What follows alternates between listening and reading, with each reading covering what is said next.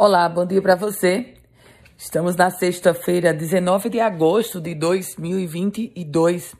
Uma empresa foi notificada pelo IDEMA, o Instituto de Desenvolvimento Sustentável e Meio Ambiente do Rio Grande do Norte, após ser flagrada retirando areia de forma irregular das dunas de Pitangui, no município de Extremóis. A areia estava sendo transportada para a Praia do Forte, em Natal, e parte do material chegou a ser descarregado em uma área onde deverá ser realizada uma competição de vôlei de praia.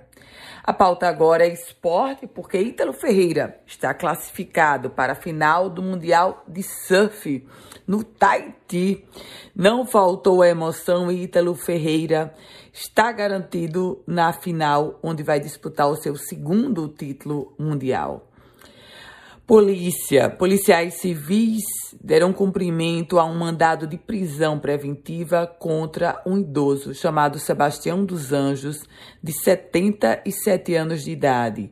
Ele reside no distrito de Cobé, zona rural de Veracruz. É suspeito da prática de crime de estupro de vulnerável, cometido contra uma adolescente de 12 anos de idade, que é a vizinha dele.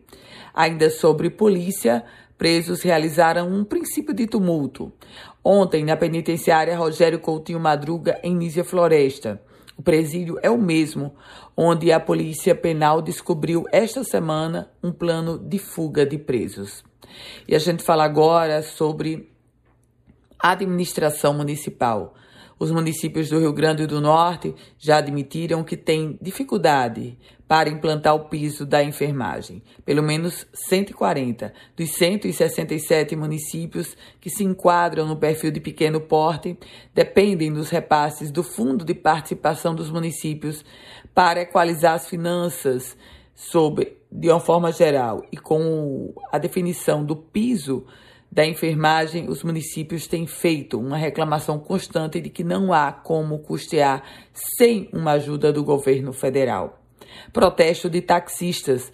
Alguns taxistas de Natal fizeram um protesto por falta de pagamento do auxílio taxista, um pagamento que saiu esta semana e eles protestam afirmando que não receberam. Segundo a categoria, pelo menos 500 trabalhadores não chegaram a receber esse benefício.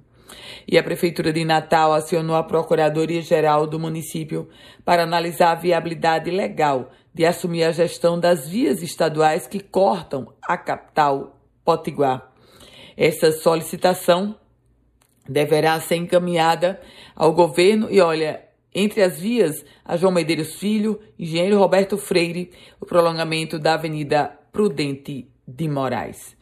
Com as primeiras notícias do dia, Ana Ruth Dantas. A você, uma produtiva sexta-feira, um feliz final de semana. E se quiser compartilhar esse boletim, fique muito à vontade. Se quiser começar a receber esse boletim diariamente, você manda uma mensagem para o meu WhatsApp. É o 98716 8787.